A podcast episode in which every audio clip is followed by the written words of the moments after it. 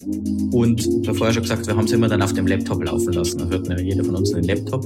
Und irgendwann war uns klar, wir brauchen den Server. Und dann sind wir mal, haben wir alle unser Geld zusammengelegt, äh, sind zum Mediamarkt gefahren, haben uns einen Server gekauft. Also das war eigentlich der erste, wie soll man sagen, Gegenstand von Celonis.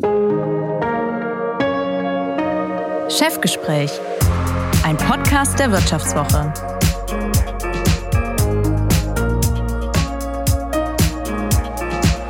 Herzlich willkommen zum Chefgespräch. Mein Name ist Horst von Butler, ich bin Chefredakteur der Wirtschaftswoche. Heute spreche ich mit einer der großen Tech-Hoffnungen Deutschlands und manche orakeln, dass dieses Unternehmen ein zweites SAP werden könnte. Ich spreche mit Bastian Nominach von Celonis. Das ist das einzige Dekakorn in Deutschland, also ein Startup, das von Investoren mit über 10 Milliarden Dollar bewertet wird. Inzwischen sind es sogar 13 Milliarden. Ja, und mein heutiger Gast hätte auch gut und gerne die Bäckerei seiner Eltern im bayerischen Forstern übernehmen können, die seit über 100 Jahren im Besitz der Familie war. Er hätte auch einfach nur ein normaler Berater bei McKinsey werden können, das war mal sein Berufswunsch, oder ein guter Projektmanager für den bayerischen Rundfunk. Denn über ein Projekt beim öffentlich-rechtlichen kamen die drei Celonis-Gründer zu ihrem Heureka-Moment. Mehr dazu gleich.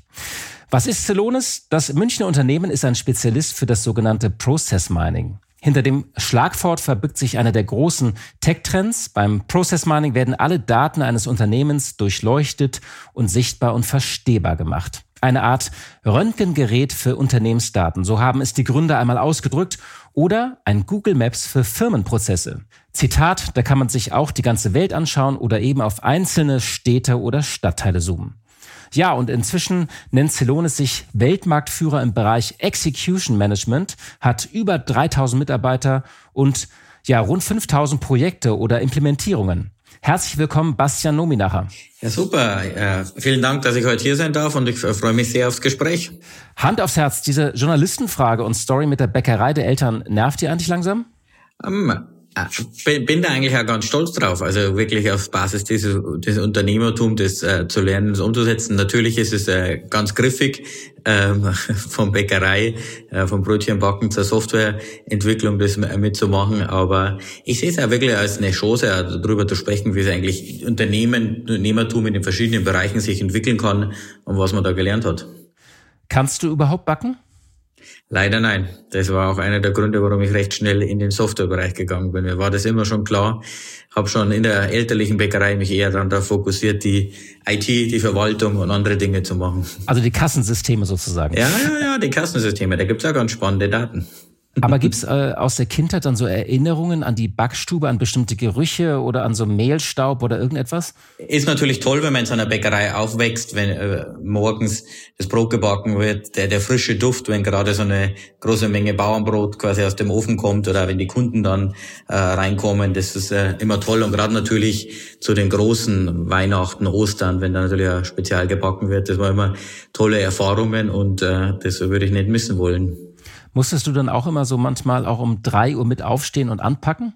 Ja, ja, gerade jetzt, äh, gerade vor Feiertagen oder gesagt an Weihnachten, Ostern oder anderen äh, äh, Tagen, wo sehr, sehr viel los ist, da muss die ganze Familie mithelfen. Dann ist man aufgestanden, ich kann nicht backen, aber dann äh, hilft man bei allen Hilfstätigkeiten, liefert die Brote aus, alles, was eigentlich notwendig ist. Und ich glaube, das Anpacken, das hat mir ja Spaß gemacht, da wirklich mitzuhelfen und zu sehen, was da wirklich geschieht.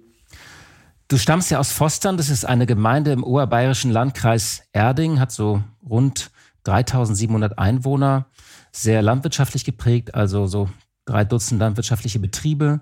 Und ähm, ja, ist so eine bisschen so alles in Ordnung und heile Welt. Die Gemeinde listet auf Wikipedia sogar säuberlich ihre Steuereinnahmen auf. Die Gemeindesteuereinnahmen lagen 2016 bei 4,1 Millionen. Also wirklich so deutsches Idyll. Ähm, bist du da ab und zu noch zu Hause oder bist du jetzt gedanklich in München oder schon im Silicon Valley?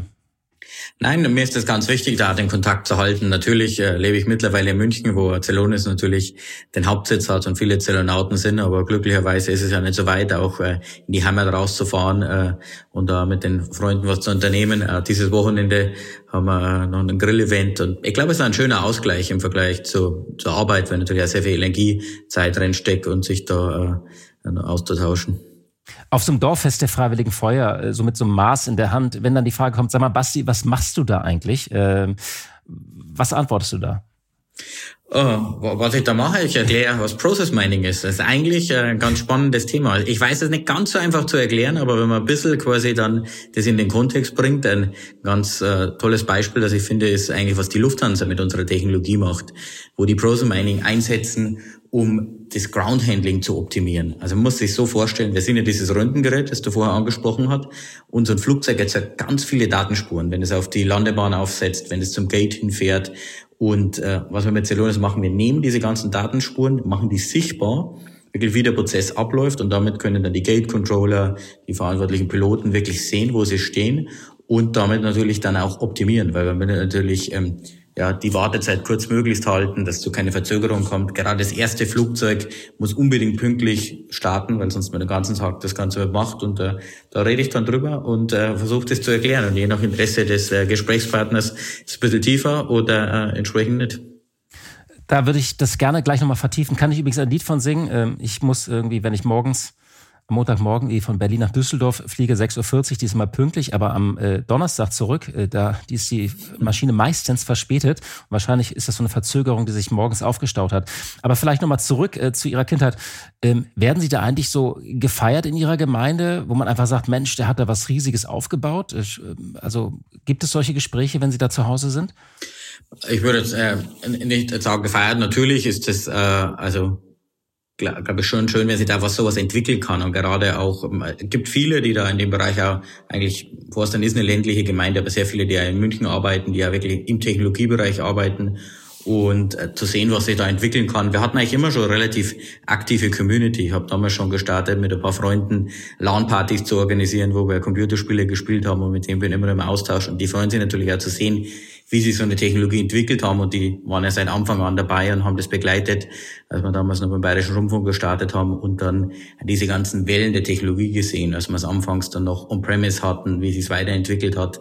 Ähm, da hat man natürlich nie gedacht, dass es eine so so eine Technologie sein kann, die von ja, tausenden Unternehmen weltweit eingesetzt wird. Das heißt, Sie hatten immer dieses Interesse an, ähm, äh, an, an, an IT und haben schon als Kind da auch viel, viel so dran rumgebastelt.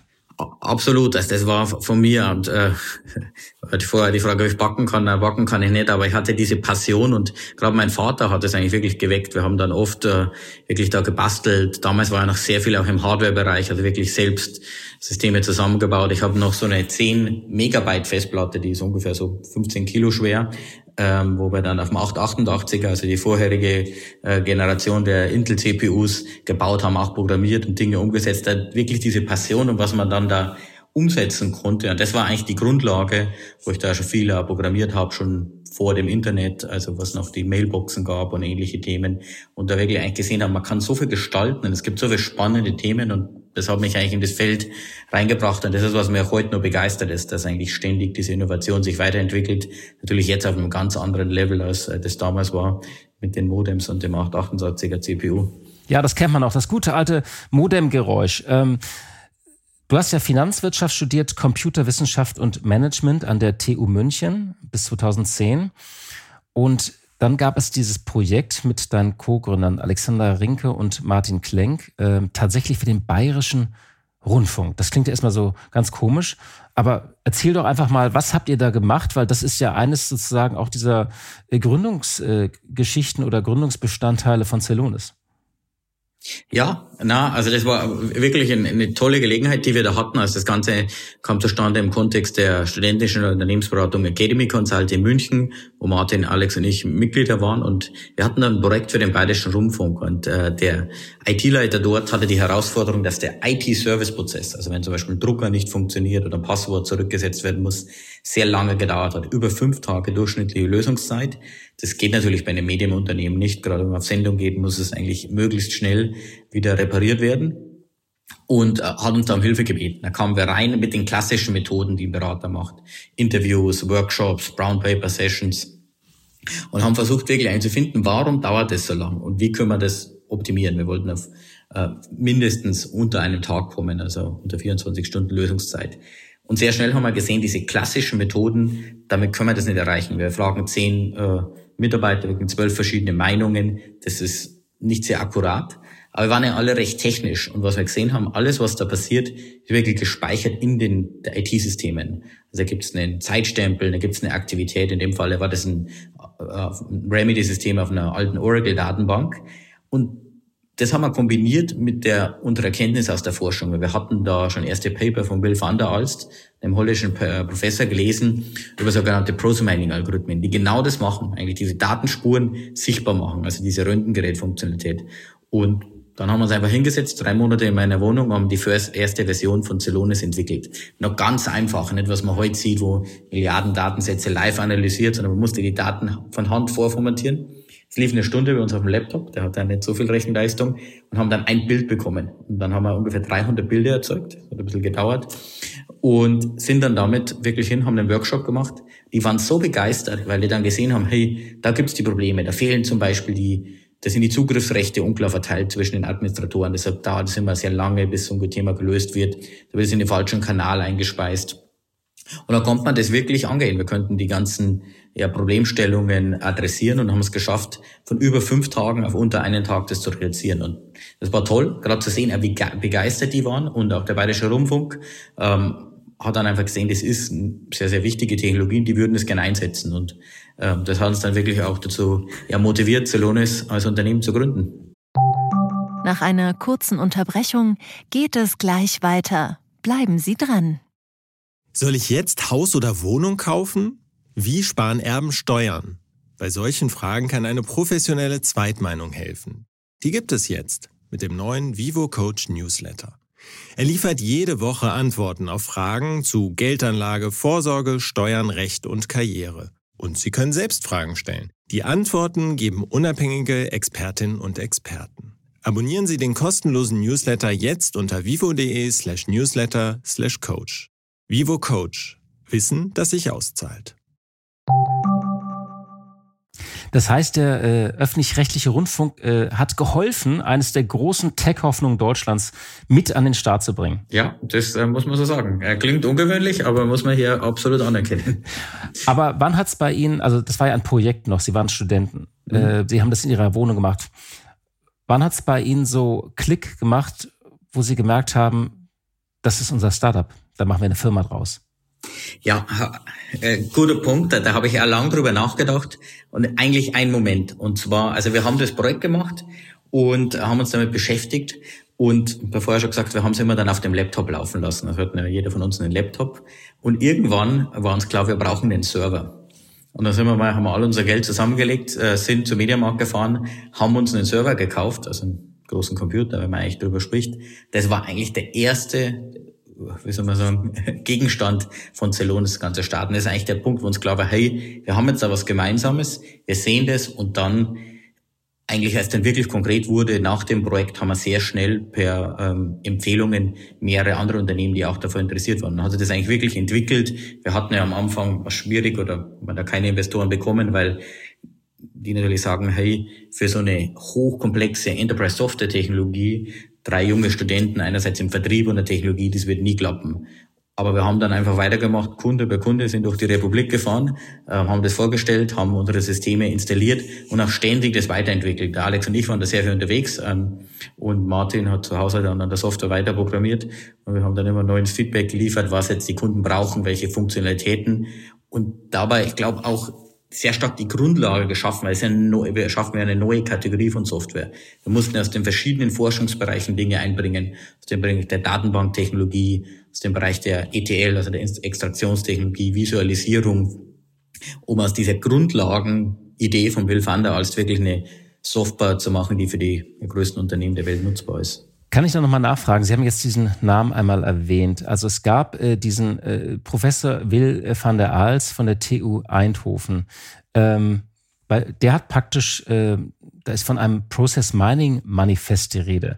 Muss man sich das vorstellen, so wie es Manifeste in der Kryptoszene gab, gab es auch beim Process Mining so eine Art, äh, so ein Paper, was dann so äh, sozusagen die eine Bewegung äh, gegründet hat?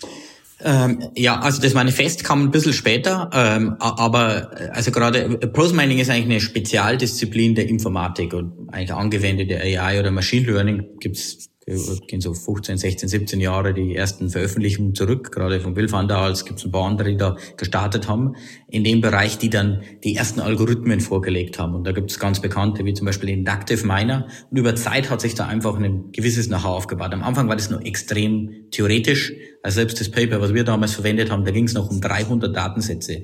Selbst der Bayerische Rundfunk hat 55.000 gehabt. Und die meisten unserer Kunden haben heute mehrere Milliarden. Also der Gang wirklich das umzusetzen. Aber das hat sich entwickelt und eigentlich wirklich aus einer, Grundlagenüberlegung. Und unser Ansatz war wirklich eigentlich diese verschiedenen Ideen, das Process Mining, Datenbanktechnologien, ähnliches zusammenzubringen, sehr stark getrieben vom Kundenfeedback. Weil es natürlich ganz was anderes ist, wenn Sie einen abstrakten Algorithmus haben, den dann auch wirklich in der Praxis nutzbar zu machen, gerade bei den sehr, sehr großen Datenvolumina. Können Sie mir nochmal erklären, was sehe ich genau? Also ich weiß ja als, als Nutzer, was ich sehe, wenn ich irgendwie Teams offen, aufhabe. Ich weiß, was ich sehe, wenn ich Excel offen habe oder Word. Oder jetzt gerade äh, sprechen wir hier ja auch über ein Programm. Ähm, was sehe ich genau? Also sind das, ähm, ist das wie so ein Dashboard mit, mit so Kreisen und Diagrammen? Also auf was schaue ich, wenn ich Ihre Anwendung habe?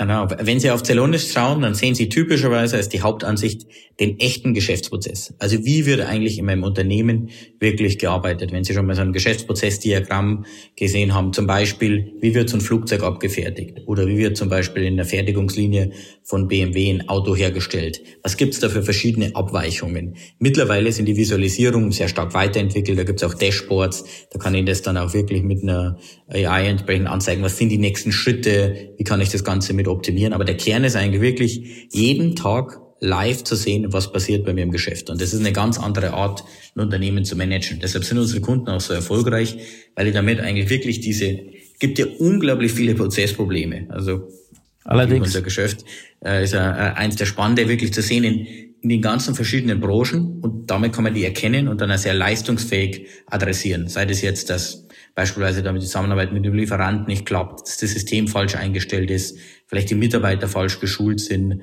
und die dann zu erkennen und dann kontinuierlich zu optimieren, zu verbessern, um dann also schneller zu sein, kostengünstiger, höhere Compliance. Das ist eigentlich, was wir unseren Kunden dann liefern. Und äh, mache ich das dann praktisch morgens auf meinem Rechner genauso auf, wie ich Teams öffne? Ja. Aber also nicht alle, oder?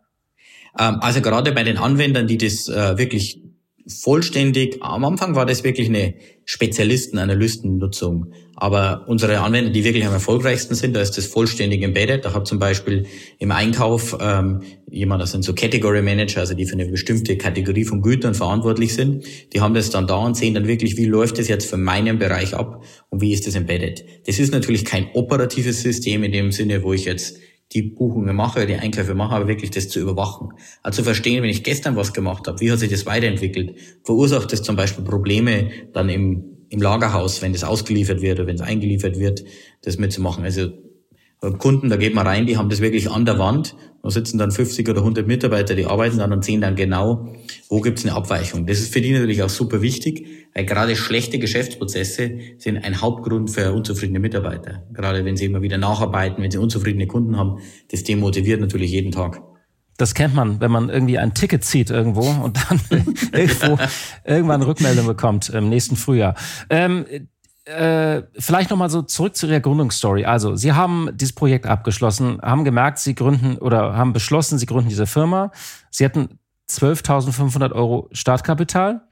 Wie baut man dann so eine Firma auf? Also, wie lange waren Sie dann in Ihrer Münchner Wohnung?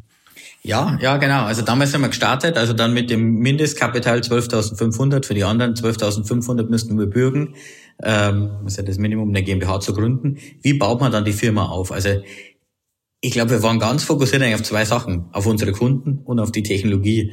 Ähm, das heißt, wir haben sehr stark natürlich an der Entwicklung gearbeitet, damit das Ganze auch funktioniert, wie man das auch weiterentwickelt. Wir hatten natürlich eine, eine mutige Vision, wie das funktionieren kann, aber das müssen wir natürlich jeden Tag dann eigentlich umsetzen, da dann Kollegen gewinnen, gerade aus unserem akademischen Umfeld haben wir dann die ersten Kommilitonen überzeugen konnten, dass die uns helfen und da wir gemeinsam daran programmieren, das umzusetzen. Und dann ging es um die Kunden. Also wir haben wirklich eigentlich über, ähm, über Empfehlungen die ersten Kundentermine bekommen ähm, und dann sind wir mit den Kunden gearbeitet, wirklich erkannt, gibt es da Probleme, Pilotprojekte, Installationen durchgeführt und sehr stark daran. Das glaube ich, das zeichnet uns auch aus.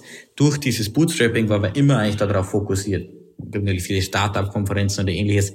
Das kam aber alles viel, viel später. Das haben wir uns eigentlich darauf fokussiert und waren dann, also das, würde ich sagen, das erste Jahr bei mir in der Wohnung und haben wir größtenteils wir als Gründer gearbeitet und dann mit den ersten Umsätzen auch Mitarbeiter eingestellt, das erste Büro angemietet und dann sukzessive quasi das aufgebaut. Aber nochmal, man kriegt ja nicht jetzt so einen forten Termin bei Siemens oder bei der Allianz. Oder man, äh, ich meine, da gibt ja ganz viele Startups, die sagen, wir haben hier ein super Tool irgendwo, wo sie effizienter werden können oder irgendein Plugin.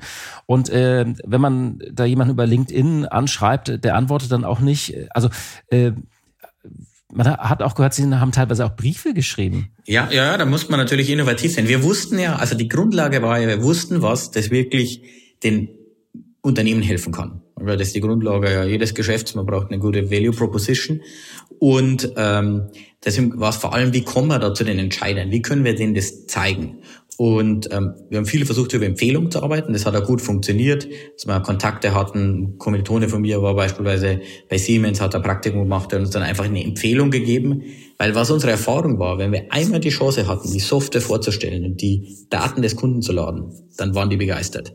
Und deshalb haben wir zum Beispiel auch dann, ähm, wir haben verschiedene Marketingaktionen gestartet, mussten natürlich mit einem überschaubaren Budget haushalten, haben gesehen, da kommen wir nie durch. Aber was funktioniert hat, ist handschriftlich geschriebene Briefe wirklich an die Entscheider zu schicken. Und dann, weil wir damit wirklich die, quasi die Spam-Sortierung ausschalten, wir schmeißen schon einen handschriftlichen Brief weg, das kommt meistens von der Oma oder von jemand, der quasi äh, einem persönlich nahe steht und haben dann einfach unsere Referenzen beigefügt und dem Vorschlag, hey, wir laden eure Daten, wir zeigen das. Und das hat sehr gut funktioniert. Über Zeit haben wir das dann natürlich professionalisiert, haben die erste Marketingabteilung aufgebaut und dann im Vertrieb Mitarbeiter angestellt, die wirklich uns ja geholfen haben, da die Kontakte zu bekommen. 2011 haben Sie gegründet. Wann wurde Ihnen klar, das kann hier groß werden? Uns war eigentlich schon von Anfang an klar, dass das extrem breit anwendbar ist. Also das war eigentlich der Grund, warum wir gestartet sind, weil wir gedacht haben, hey, das ist eigentlich für jedes Unternehmen in jedem Geschäftsprozess relevant. Ähm, aber man zweifelt natürlich dann immer wieder dran, sagt man, hey, wie viele Kunden können das nutzen? Wir haben immer eine sehr, sehr mutige Vision gehabt, ähm, dass wir wirklich Tausende von Kunden abbilden wollen. Deswegen haben wir die Technologie auch so skalierbar entwickelt. Ich glaube, der Punkt, wo es uns dann wirklich 100% klar war, war im Jahr 2016, als wir die erste externe Finanzierungsrunde gemacht haben. Weil es natürlich eine unglaubliche Bestätigung ist, wenn jemand sagt, hey, äh, damals das Unternehmen mit 120 Millionen Dollar bewertet, ähm, ich stecke jetzt da 27 Millionen rein, wir dann auch in die USA expandiert werden. Äh, auf jeden Fall einen Inflection-Punkt. Aber Wer war der Investor damals, 2016? Ähm, wir haben damals äh, also eine Kombination aus äh, zwei sehr, sehr erfahrene äh, äh, Business Angel, den Carsten Thoma, der auch Hybrids gegründet hat, und den Alex Ott, der sich darauf spezialisiert hat, gerade europäische Technologieunternehmen in die USA zu bringen. Und dann Excel und 83 North, also zwei sehr, sehr gute Venture Capital Firmen, die das auch schon mehrfach gemacht haben, diesen Sprung über den Atlantik. Genau, also dann ging es ja wirklich Schlag auf Schlag. Also 2016 Series A-Runde äh, gab es 27,5 Millionen, 2018 Series B 50 Millionen, 2019 Series C Runde 290 Millionen, also die, die Tickets werden größer und dann 2021 Series D eine Milliarde Dollar. Ähm, und auch die Bewertungen stiegen natürlich dementsprechend. Ähm, wurde Ihnen da eigentlich irgendwann schwindelig? Äh, eigentlich nicht. Äh, wir haben ja eine sehr. Ja, ist auch normal. macht, was man halt so macht, wenn man ein Startup aufbaut, ne? Äh, man muss, glaube ich, immer da bescheiden bleiben und reflektieren, aber wenn Sie da es wurde vor allem einfach durch die Kunden getrieben. Also warum ja wir diese, dieses starke Investoreninteresse wirklich erzeugen konnten, war zum einerseits der sehr, sehr große Markt und der Erfolg der Kunden. Was diese ja, führenden Investoren ja wirklich machen, ist, die sprechen sehr viel mit unseren Kunden. Das heißt, sehr spannend in den Finanzierungsrunden. Oft machen die 20 bis 50 äh, äh, quasi Co also wirklich auch Background Due Diligence Calls, wo die dann Kunden anrufen, die darüber sprechen und das damit zu sehen. Ähm, es kann einem im Nachhinein vielleicht schon ein bisschen schwindlig sein, aber ich habe es eigentlich nicht so empfunden. Wir sind eigentlich, ja, wir hatten einen klaren Plan, ähm, haben dann eigentlich immer dran gearbeitet und gerade die neuen Produktversionen, dann 2018, als wir unsere Cloud-Version rausgebracht haben, jetzt 2020 dann das Execution Management System, haben auch nochmal einen unglaublichen Schub gebracht. Und jede, die Finanzierungsrunden waren immer eigentlich durch das Geschäft getrieben. Also natürlich 2016 mit dem Ziel, in die USA zu gehen, was der größte Softwaremarkt der Welt ist, da wir da auch da wirklich weltweit die Kunden abbilden können, auch diese große Kundenbasis haben, die es uns ermöglicht, dann auch zu re, re, re zu investieren in die Plattform und dann in den nächsten Phasen eigentlich wirklich auch die Ressourcen zu haben, um mutig weiterhin die Technologieplattform weiterzuentwickeln und auch diese Infrastruktur für die Kunden auf der ganzen Welt zu schaffen. Aber trotzdem, wenn das so Schlag auf Schlag geht und wenn man merkt, die Bewertung steigt ja immer, gleichzeitig arbeitet man natürlich immer am Produkt. Aber gab es so einen Punkt, wo Sie, Sie auch mal gedacht haben, so, ich leiste mir jetzt mal was? Also, ähm also Sie müssen ja sehen, die äh, Bewertung, das ist ja noch, ich weiß, nicht Bewertung ist, kein, ist keine Sinne. Überweisung aufs Konto, aber trotzdem, irgendwann hat man doch das Gefühl, oder haben sich da irgendwann mal reich gefühlt? Ich würde nicht sagen reich gefühlt. Ich glaube, es ist ein tolles Gefühl für die, also für die ganze Zellonauten als eine Anerkennung. Also eine, äh, wirklich zu sehen, man kann eigentlich, was das so eine Relevanz hat und natürlich, wo man Zugriff auf so viele Ressourcen hat. Für mich ist es eigentlich wirklich das Spannende. Man kann natürlich als Unternehmer viel breiteren Themen anzusetzen. Wir können heute, wir eine gute Idee haben, 50, 100, 200 Ingenieure darauf einsetzen, die das Ganze mit umsetzen. Aber es ist natürlich eine unglaubliche Verantwortung, die man da hat, ja. ähm, weil natürlich viele Mitarbeiter, Menschen und auch Ressourcen davon abhängen. Aber Jetzt sind Sie ein bisschen ausgewichen. Haben Sie sich was geleistet irgendwann mal? Ähm, eins habe ich mal geleistet. Ähm, und zwar, ähm, ich bin ein ganz großer ähm, äh, äh, äh, ich weiß nicht, ob Sie die Apollo-Mission kennen, aber das ist, ähm, da gibt es eine ganz, ganz äh, äh, coole, also ich stehe ja insgesamt auf Technologie, klar als Technologieunternehmer. Und zwar, ähm, da gibt es eine ganz spezielle Uhr, die quasi im Weltall auch noch weiterhin funktioniert, die von Omega entwickelt wurde. Hab und eigentlich war mein Ziel, ich habe sie ja damals in der Apollo-Mission genutzt und war mein Ziel damals, ähm, äh, irgendwann mal zu kaufen, wenn ich als Angestellter arbeite. Das hat natürlich dann nicht geklappt. Und damals quasi nach der Series A-Runde war es ein Traum, den ich erfüllt habe. Aber ansonsten bin ich eigentlich sehr stark auf mein äh, Geschäft fokussiert und das weiter damit aufzubauen. Aber das ist eine coole Technologie, weil es, glaube ich, auch zeigt, wenn man wirklich was entwickeln kann, das in dem Fall die Uhr zum Beispiel noch bei über 10G äh, akkurat läuft, das ist einfach eine Technologie, die mich beeindruckt und äh, was man dann äh, sich schon immer was gönnen kann. Sie haben immer von Zelonauten gesprochen. Also äh, wie kamen Sie eigentlich auf diesen Zelonis-Namen? Wie kommen wir auf den, ach, das ist, wenn Sie natürlich eine Firma gründen, braucht man einen guten Namen, der idealerweise sehr, sehr lange hält. Und ähm, haben wir viel äh, uns angeschaut. Und wir sind dann auf Zelos gekommen, den griechischen Gott des Strebens und des Eifer. Weil wir einmal nach dem Besten geschrieben, also wir gerade für unsere Kunden gestroben sind, wenn man das so sagen kann. Und der Name wurde dann so entwickelt, quasi wir haben hinten noch NES angefügt, damit es einfach ein viel besserer Fluss ist. Und ursprünglich war es vorgesehen, das Ganze Celonis mit Z zu nennen.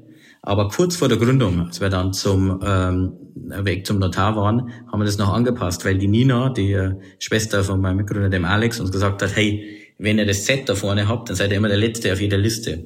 Und aus dem Grund wurde dann äh, das Z in den Celonis entsprechend geändert, was dann dazu geführt hat, dass wir erstmal nicht die Celonis.com Domain hatten, weil die uns weggegrabt wurde. Mittlerweile haben wir sie dann wieder zurückkaufen konnten, aber das war die Story. Ich bin ehrlich gesagt sehr glücklich damit, weil dessen Name ist, der greifbar ist, aber auch das ausreichend abstrakt und äh, wir waren eigentlich über sehr, sehr lange Zeit zufrieden und mussten uns nie darüber Gedanken machen, was irgendwie anpasst oder umsetzt und hat sich natürlich jetzt, äh, glaube ich, ganz gut etablieren können und funktioniert auch von Japan bis USA in eigentlich fast jeder, also wir haben bisher noch kein Land, wo es nicht, nicht griffig ist. Ihr habt ja viele Unternehmen auf eurer Website ähm, und ich würde das ganz gerne neben der Lufthansa vielleicht nochmal so ein bisschen plastisch machen. Da ist zum Beispiel Edeka oder Rational.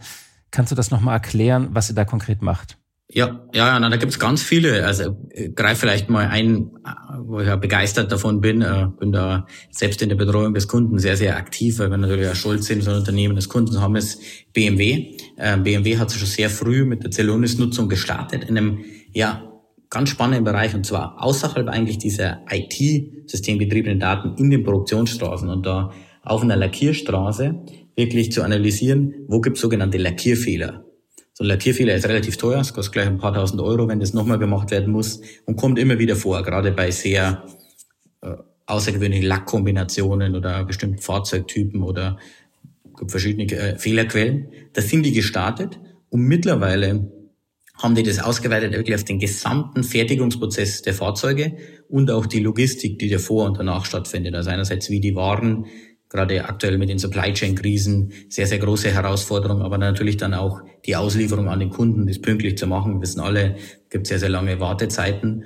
Und ähm, das ist eine klassische Anwendung von Celonis wirklich in der, in der Lieferkette von einem großen produzierenden Unternehmen, wo das eingesetzt wird. Und da haben wir über 800 Kunden, die beispielsweise diesen Anwendungsfall machen, wie es jetzt wie BMW das einsetzt. Und da ging es von einer kleinen Nutzung, wirklich in einem Bereich, mittlerweile so weit, dass ähm, fast 80 Prozent aller gefertigten Fahrzeuge da auch Prozesse durchlaufen, wo Celonis entsprechend das optimiert. Ja, ein anderes Beispiel ist zum Beispiel, ähm, äh, wenn man mal äh, in den Mittelstand geht, ist die Firma Schuckert Elektronik. Das ist ein Elektronikfachhändler, kein DAX-Unternehmen ist mit äh, ca. 200 Mitarbeitern.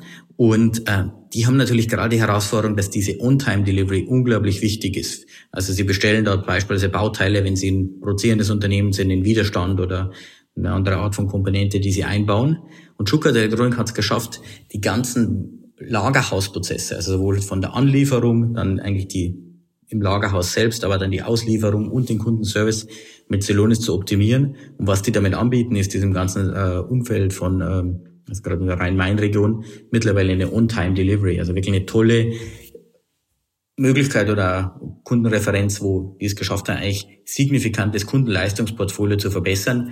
Und äh, das hilft natürlich auch für eine Differenzierung, gerade auch gegen große Wettbewerber wie Amazon oder ähnliches. Wenn Sie jetzt eine große Maschine fertigen und fehlt ein Bauteil, Sie können das sofort geliefert bekommen, anstatt in ein oder zwei Tagen, dann ist das natürlich auch was, was den jemand wie Schuckert Elektronik differenziert. Das ist eigentlich das Tolle. Sie können das nahezu überall anwenden. Prozesse sind eigentlich diese, die Grundlage eigentlich des Unternehmens, wie es arbeitet und wie es ihren Service erzeugt, welche Marge, was man dem Kunden anbieten kann. Und das ist das, was uns eigentlich wirklich äh, ja so antreibt, dass wir dann den Kunden in verschiedensten Bereichen helfen können.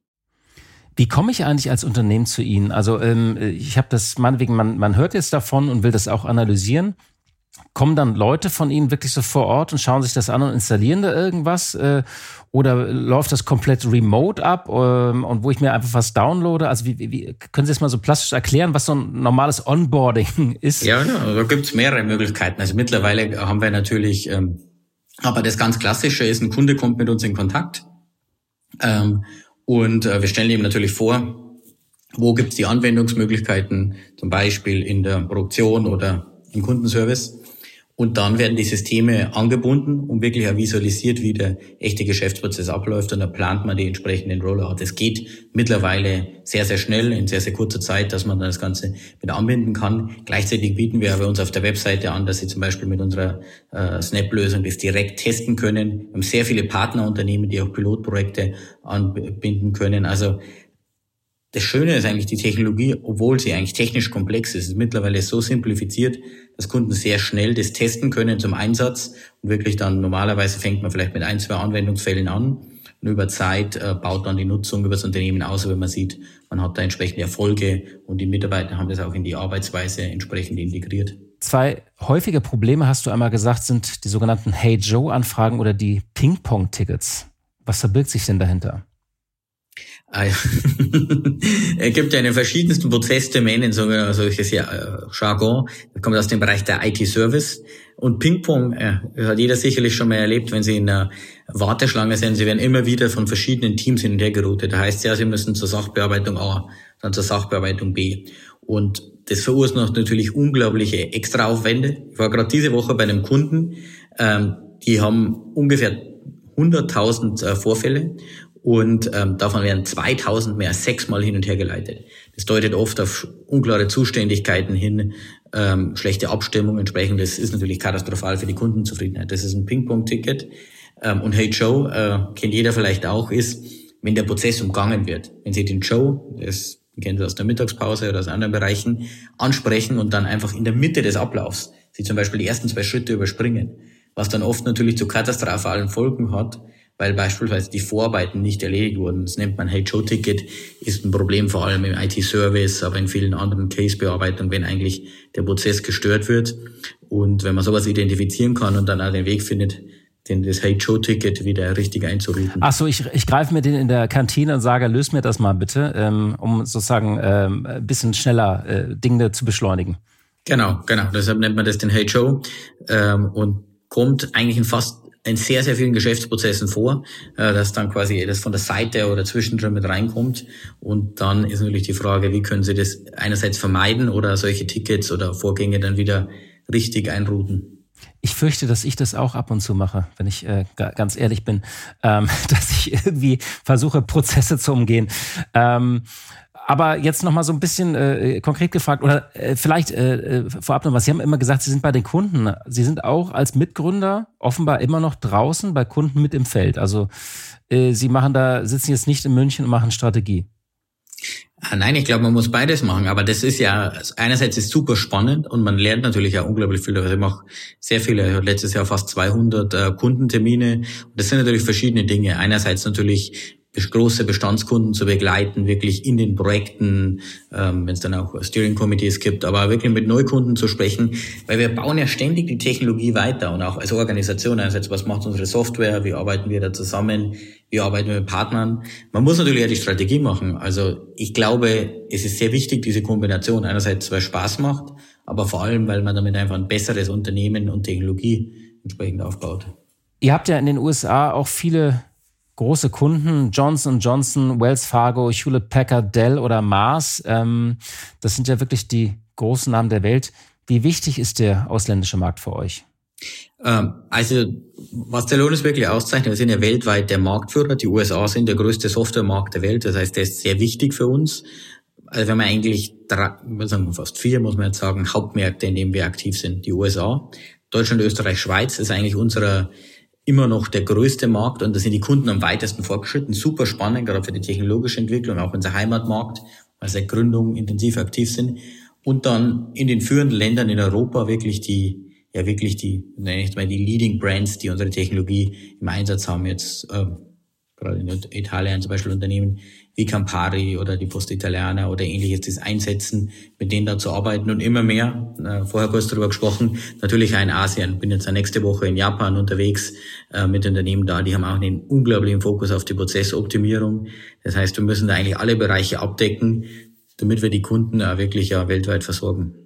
Und die Japaner, ist da ein Unternehmen auf Sie zugekommen? Also hatten die von Ihnen gehört oder hat man sich auf einer Konferenz getroffen oder wie kam das? Ja, das ist eine ganz interessante Geschichte. Und zwar, ähm, ja, vor circa drei Jahren hat mich äh, äh, ein Professor aus Japan kontaktiert, ähm, der sich schon länger mit Celonis beschäftigt hat. Wir haben eine sehr, sehr aktive Academic Alliance und hat mich angesprochen, dass er nach München kommen will, weil er einfach sieht, Japan hat diesen enormen Bedarf nach Produktivität. Wir haben eine sehr große äh, demografische Herausforderung, die Bevölkerung äh, quasi schwindet und auch die Produktivität nimmt ab. Das ist wirklich eine Aufgabe und habe mich dann davon überzeugt, dass wir Celonis auch in Japan brauchen. Hat mir da auch geholfen, die ersten Mitarbeiter zu finden. Und mittlerweile haben wir da eine sehr, sehr aktive Kundenbasis. Wir hatten gerade unsere, wir machen unsere Celonis World Tour, das ist unsere Konferenzserie, haben wir über 550 Teilnehmer, die da in Tokio waren, um das mit umzusetzen. Und es passt, glaube ich, sehr gut wirklich zu diesem Prozessoptimierungs-Mindset, das mit zu nutzen, mit technologischer Exzellenz. Ähm, und äh, seitdem sind wir dann auch in Japan aktiv. Aber ähm, so geht's manchmal. Und ich glaube, da muss man als Unternehmer auch offen sein so für solche Anregungen und die dann auch umsetzen. Das heißt, ich muss gar nicht so große Angst vor dem demografischen Wandel haben, weil Celonis wird es auch für Deutschland äh, lösen, weil sie machen uns immer produktiver und effektiver. Zumindest helfen wir mit. Also ich will jetzt nicht für uns in Anspruch nehmen, dass wir das alleine machen. Aber natürlich, ähm, diese Steigerung der Produktivität ist ein sehr, sehr wichtiger Bereich. Viel, im, gerade im Bereich öffentlicher Sektor, Celonis immer mehr genutzt wird. Da stellen sich die Unternehmen und Ministerien darauf ein, dass die in 15, 20 Jahren vielleicht nur noch 80 Prozent der Belegschaft zur Verfügung haben, weil einfach weniger Menschen insgesamt im Land leben und die damit arbeiten und das umzusetzen. Und das ist auf jeden Fall eine sehr, sehr wichtige Herausforderung. Könnten Sie mal an die Bauämter gehen in Deutschland? Könnte man auch. Also mir ist noch kein Anwendungsfall bekannt, aber wenn Sie eine äh, Kontakt haben, spreche ich gerne mit Ihnen. Ich überlege nur gerade, äh, wir wollen ja äh, diese berühmte Deutschlandgeschwindigkeit haben, äh, die der unser Kanzler immer ausruft. Wir kriegen das noch nicht so hin, aber wir wollen ja alle Genehmigungen so beschleunigen, Feststellungsverfahren. Könnten Sie da tatsächlich helfen, also der öffentlichen Hand? Klar, also das ist ja eine Kernanwendung bei uns. Das ist ja eigentlich ein klassischer Genehmigungsprozess. Ähm, äh, ich war jetzt vor kurzem zum Beispiel, um ein wirklich ganz konkretes Beispiel, jetzt nicht in Deutschland, aber ich war vor einigen Wochen in Amsterdam auf unserer World Tour und da haben Kollegen gesprochen vom äh, niederländischen äh, Justizministerium, die sind so verantwortlich für den Asyl-Immigrationsprozess. und die nutzen Celonis, weil die haben eine große Herausforderung. Die haben über, ähm, also haben 70.000 Anfragen im Jahr und äh, aber nur eine Kapazität für ungefähr 25.000 und äh, suchen wirklich einen Weg damit, einfach die möglichst viele Anträge möglichst schnell und effizient zu bearbeiten. War ein toller Vortrag, den die Kollegen da seine der Keynotes gegeben haben. Das ist konkret so eine Anwendung, die man damit nutzen kann. Und deshalb ist gerade der Bereich des öffentlichen Sektors auch was, wo wir stark investieren ähm, und wo die Nutzung eigentlich, glaube ich, sehr, sehr spannend sein kann ist noch nicht so stark. Aber das Innenministerium hat sich noch nicht bei Ihnen gemeldet. Bisher noch nicht, aber ähm, wenn jemand zuhört, dann äh, Gut, gerne. Die hören eigentlich immer zu bei diesem Podcast. ähm, vielleicht meldet sich dann Herr Habeck äh, mal oder Frau Nancy Faeser, die Innenministerin. Ja. Ähm, und wer sind eigentlich die großen Konkurrenten, welche Player? Sind das äh, andere Startups? Sind das äh, Unternehmen aus einer Region oder sind es auch die, die großen Tech-Unternehmen, die versuchen, in dieses Geschäft reinzudringen? Unser größter Konkurrent ist eigentlich, die Dinge so zu tun, wie man es bisher gemacht hat. Klassische Consulting, Optimierungsprojekte, weil wir natürlich in der Situation sind, wo wir eine neue Kategorie etabliert haben, um das umzusetzen. Das heißt, es gibt einige andere Anbieter, können wir schauen, die beispielsweise Process Mining Software anbieten, ähm, beispielsweise die Firma Fluxicon oder ähm, äh, MindVenio, die von IBM aufgekauft wurden in dem Bereich. Aber der Markt ist so groß, dass eigentlich die größte Herausforderung ist, dass immer noch sehr viele Unternehmen und Entscheider die Technologie noch nicht kennen. Das sehen wir aus unserer Aufgabe. Dieses Jahr war eigentlich ein ganz, ganz wichtiger Aspekt und zwar äh, Gartner, das ist die führende Analystenfirma im Bereich IT. Was die machen ist für, die haben sogenannte Magic Quadrants. Das sind für die aller, aller wichtigsten Kategorien, also die meisten Umsatz, die meisten Installationen haben. Gibt ja tausende von Softwarekategorien, aber es gibt nur ungefähr 60, für die es eine Magic Quadrant gibt. Also zum Beispiel für ERP-Systeme wie SAP oder CRM-Systeme wie Salesforce. Und seit April gibt es auch einen für Process Mining. Celonis ist da ist der Marktführer. Und das macht uns wirklich stolz. Und da sehen wir auch, dass mit dem Bereich natürlich dann auch mehr Aufmerksamkeit kommt. Aber deshalb ist unsere Herausforderung eigentlich nicht Wettbewerb, sondern wirklich eigentlich immer noch die Evangelisierung und die Unternehmen darauf aufmerksam machen, welches Potenzial man da umsetzen kann. Und wie viel Kaufangebote bekommt ihr so? Also wir haben eine sehr, sehr langfristige Vision, weil wir einfach glauben, wir können da tolles äh, Technologieunternehmen aufbauen, das einfach vielen Unternehmen helfen kann. Da gibt es immer wieder natürlich auch Interessenten oder Bereiche, aber das ist für uns eigentlich nicht relevant, weil wir denken, wir können den meisten Nutzen für die Kunden wirklich erzielen, wenn wir unabhängig bleiben und eigentlich alle Datenquellen, alle Bereiche da ja, ohne unabhängig analysieren. Wir nennen das immer so die Schweiz des Process Minings. Was, die Schweiz des Process Mining? Ja, von der Unabhängigkeit. ja, das ist äh, ein schöner Vergleich, aber äh, setzt Sie eigentlich dieser Vergleich mit äh, SAP unter Druck, also das nächste SAP aufzubauen, wenn es dann so geschrieben wird? Oder sagen Sie, sollen die halt schreiben, äh, die Journalisten, was sie wollen? Ähm, also zuerst, ich glaube, die SAP ist wirklich sehr, sehr toll und beeindruckendes Unternehmen und würden auf keinen Fall uns da vergleichen, das mitzumachen. Natürlich äh, werden verschiedene Dinge geschaffen, aber da haben wir noch viel zu tun, das aufzubauen. Ich glaube, wir sind da voll darauf fokussiert, jeden Tag unsere Kunden erfolgreich zu machen, das auszubauen. Und dann muss man schauen, was es entwickelt. Der Markt und das Potenzial gibt es her, aber da gibt es noch sehr, sehr viel Arbeit, das umzusetzen. Deshalb äh, ist nichts, was ich sage, äh, aber natürlich äh, gibt es griffige äh, Überschriften, die man da teilweise dazu schreiben kann. Es gibt eine große Debatte um künstliche Intelligenz, so seit einem halben Jahr. ChatGPT hat ja die Welt elektrisiert. Ähm, wenn Sie darauf schauen, und wir fragen uns ja immer noch so, wie gefährlich ist das? Was können wir damit anfangen? Wie können wir es tatsächlich nutzen? Ähm, wie schauen Sie auf diese Debatte? Wie viel Hype ist da drin? Wie viel Angst ist gerechtfertigt? Ähm, und ähm, also das verfolgen Sie ja bestimmt sehr eng. Ja, nein, also zum ersten, es ist natürlich, wir beschäftigen uns ja beim ProSminy wirklich mit einer angewendeten Machine Learning oder weiter sind ja auch AI-Technologie jetzt seit zwölf Jahren. Und ich glaube, es ist wirklich spannend zu sehen, wie ChatGPT es geschafft hat, mit so einem greifbaren Anwendungsfall wirklich diese, das Potenzial der Technologie darzustellen. Und das hat natürlich viele Auswirkungen, wird viele Dinge das auch revirtualisieren, gerade alles, wo mit Texten gearbeitet wird, das aufzusetzen. Das heißt, ich glaube, man muss das sehr ernst nehmen, das ist auch sehr spannend in dem Bereich.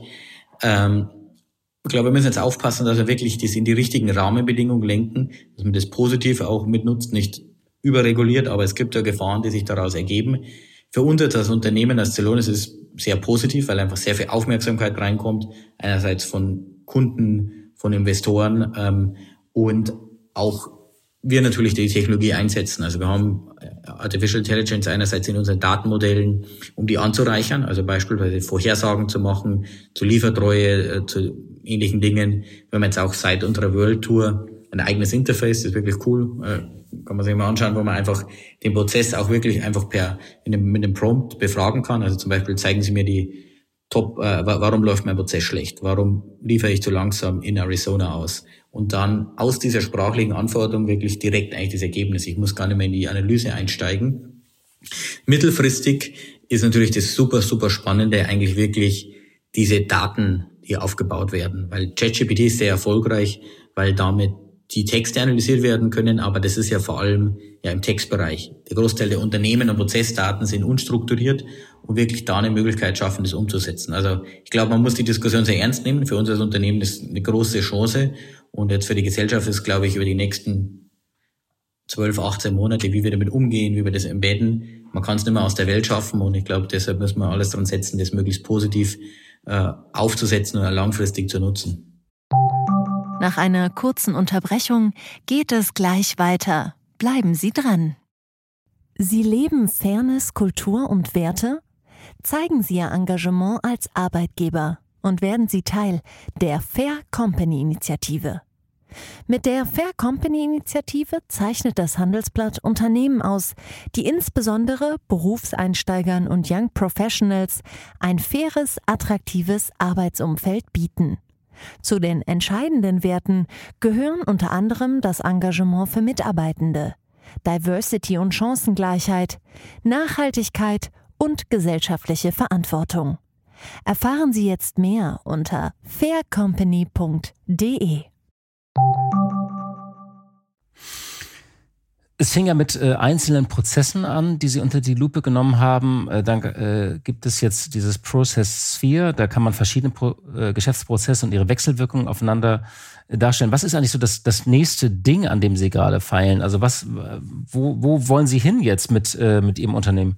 Ja, aktuell ist es super spannend. Also ich habe ja schon das Privileg, dass ich schon mehrere solcher ja, Technologiegenerationswechsel gesehen habe und was die bringen können. Einerseits natürlich erstmal erstmal Protomanning massentauglich gemacht haben, was dann in die Cloud gebracht haben, das Execution Management System. Und was wir gerade umgesetzt haben und jetzt auch bei unserer World Tour vor einigen Wochen dem Markt vorgestellt haben, ist das sogenannte Object-Centric Process Mining. Klingt abstrakt, aber worum es hier geht, ist, bisher ist Process Mining immer Datenmodell Prozess pro Prozess auf den Kunden zugeschnitten. Und jetzt hat die Forschung sich schon seit mehreren Jahren damit beschäftigt, dass das zwar gut ist, aber sie teilweise Abstraktionen verlieren. Und gerade wenn man tief in die Analyse geht, muss man eigentlich mehrere Geschäftsprozesse parallel analysieren. Also wenn Sie zum Beispiel mit einem Kunden arbeiten, dann gibt es den Kunden selbst, ein betroffene Produkt, der Mitarbeiter, der Lieferant. Mit Object-Centric Processing erzeugen wir quasi so eine perfekte Kopie der Realität.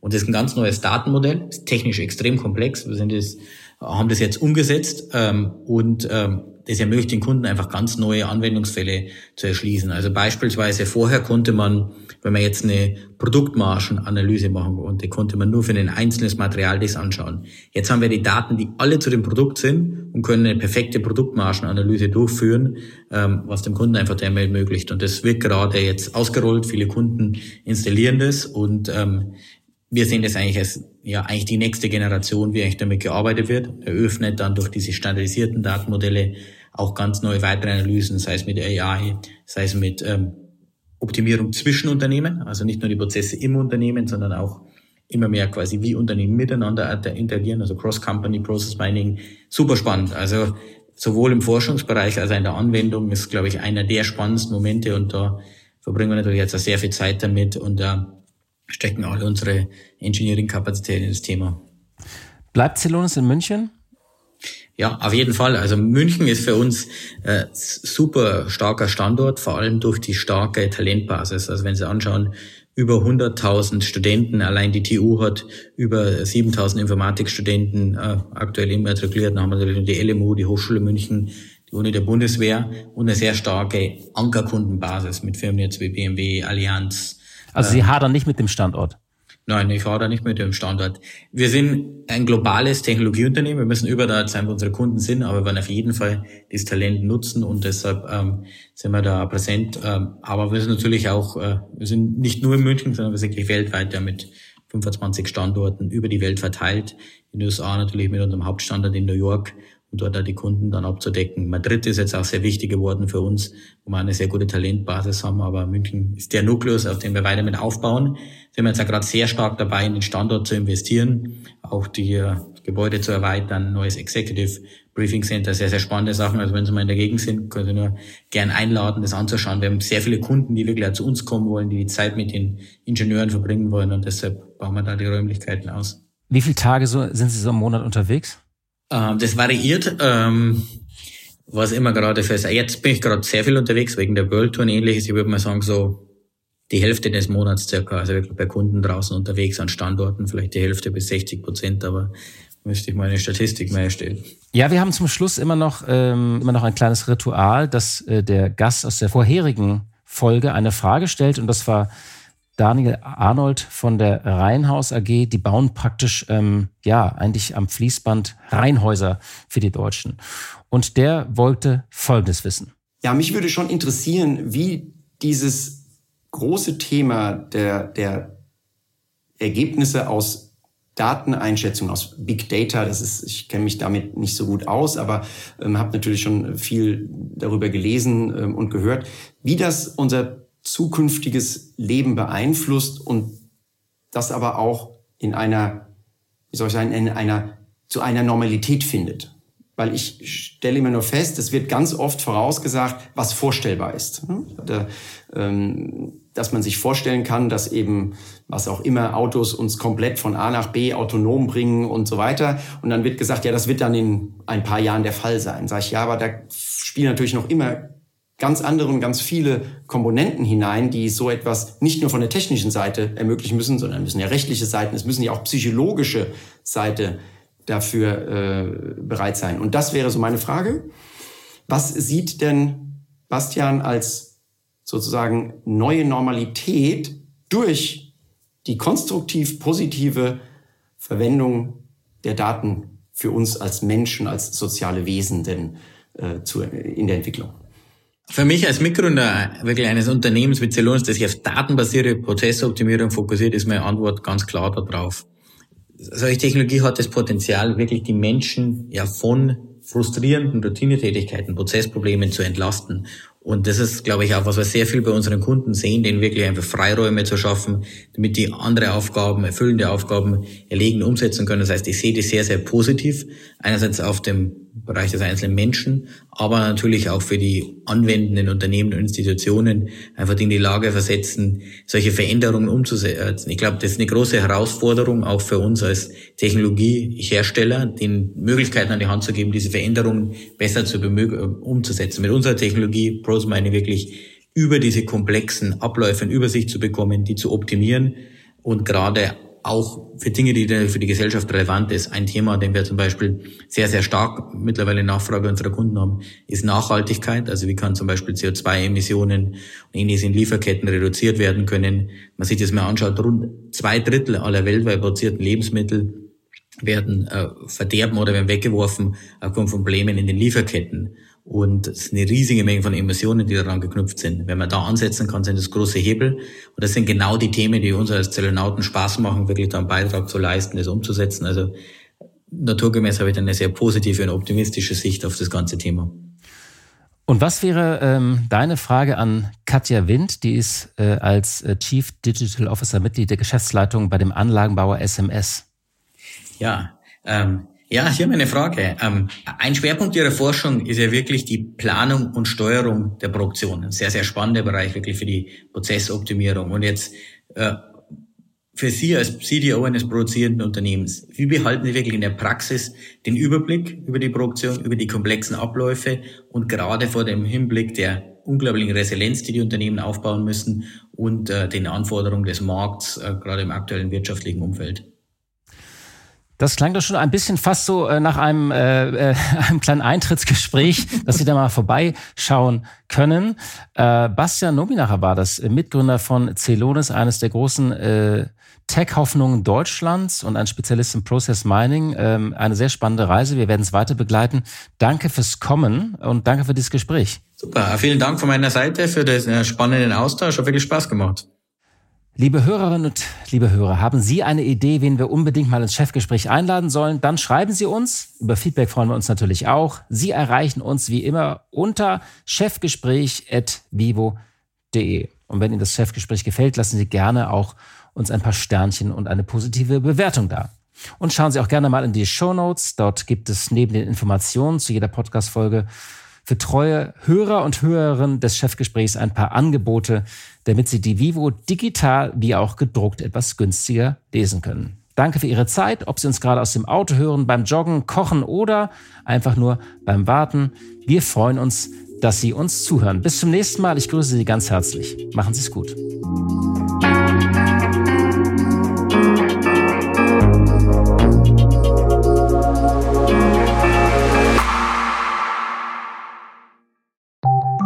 Nach einer kurzen Unterbrechung geht es gleich weiter. Bleiben Sie dran.